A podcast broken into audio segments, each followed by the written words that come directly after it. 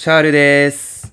えーっとですね、今回は、あの、前ツイッターで、まあ企画を、とある企画をやったんですけども、それはあの、皆さんから、えーいくつかのキーワードを募集して、それで俺がなんか即興で物語を組み立てて作るみたいなお題を募集したところ、まあね、誰からも来なかったら普通にやめようかなって思って、まあひっそりとね、フェードアウトしてやめようかなって思ってたんですけど、割とみんな送ってくれて、まあありがたい。まあね、さすがに俺も有名人だなと思いましたね。なんと、6つも来ましたよ。キーワードが。6つ。いや、大したもんですよね。えー、で、まあその、まあ来たキーワードっていうのがですね、ロケット鉛筆、プーさんのサーモン、藤田ニコル、ガスマスク、優しい恐竜、セックスですね。この6つのキーワードを使って、今から物語を組み立てていこうと思うので、じゃあ、早速スタートします。特別企画。シャールの即興物語。パチパチパチパチパチ。じゃあタイトルは、プーさんのサーモンっていうタイトルにしますね。はい、じゃあ行きます。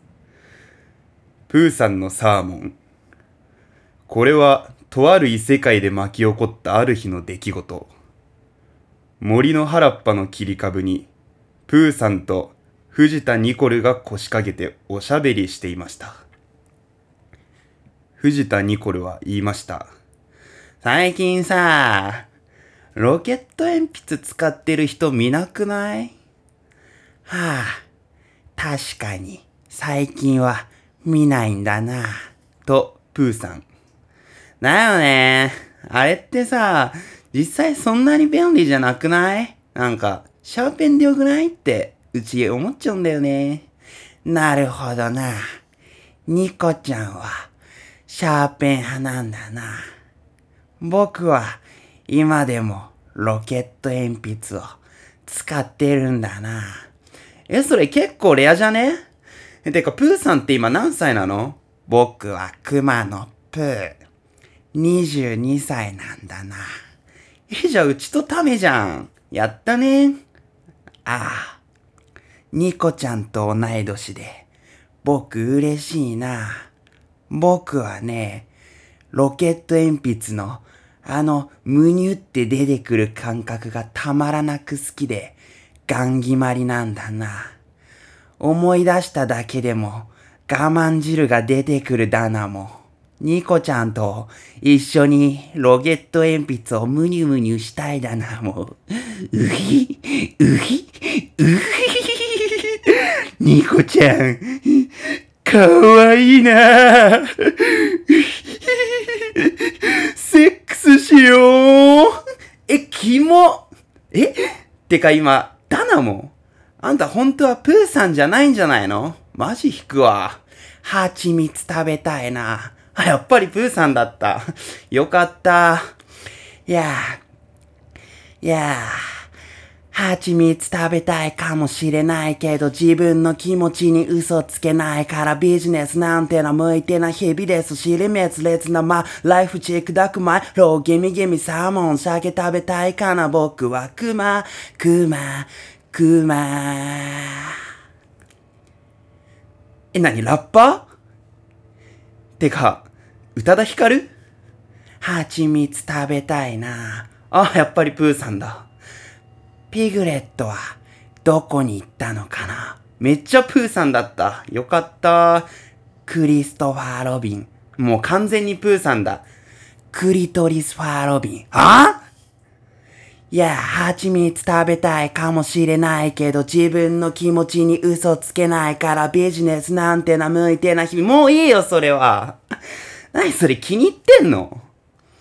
そんなやりとりで盛り上がっていると、原っぱの奥の方から、ドスーンドスーンと、大きな足音のような音が聞こえてまいります。驚いた藤田ニコルとプーさんが、ふっとそちらの方に目をやるってと、そこには全長20メートルあろうかという大きな肉食恐竜の姿が。恐竜は二人から少し離れたところで立ち止まると、威圧感のある形相で二人をじろーっと睨んでいるという、なんとも恐ろしい塩梅で、すぐに逃げ出したい気持ちは山々なんですが、人間ってのは本当に怯えている時は身動きが取れないもんらしいですな。